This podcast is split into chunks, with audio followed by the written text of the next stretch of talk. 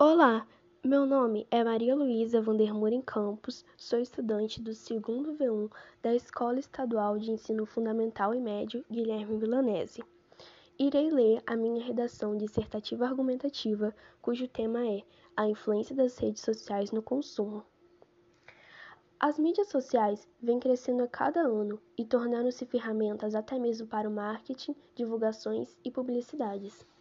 Atualmente, cerca de 62% dos brasileiros estão ativos nas redes sociais, e com os consumidores cada vez mais conectados, as mídias acabaram se tornando um meio mais prático e acessível para eles.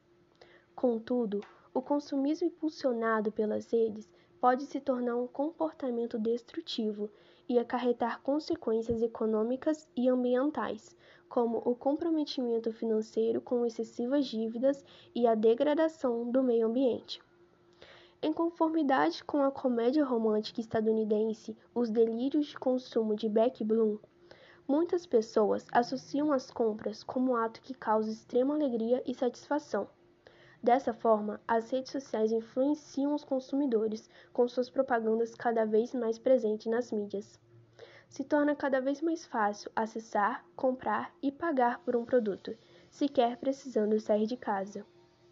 Entretanto, um consumo desenfreado pode ocasionar um comprometimento financeiro devido ao excesso de dívidas provocado pela compra de produtos desnecessários.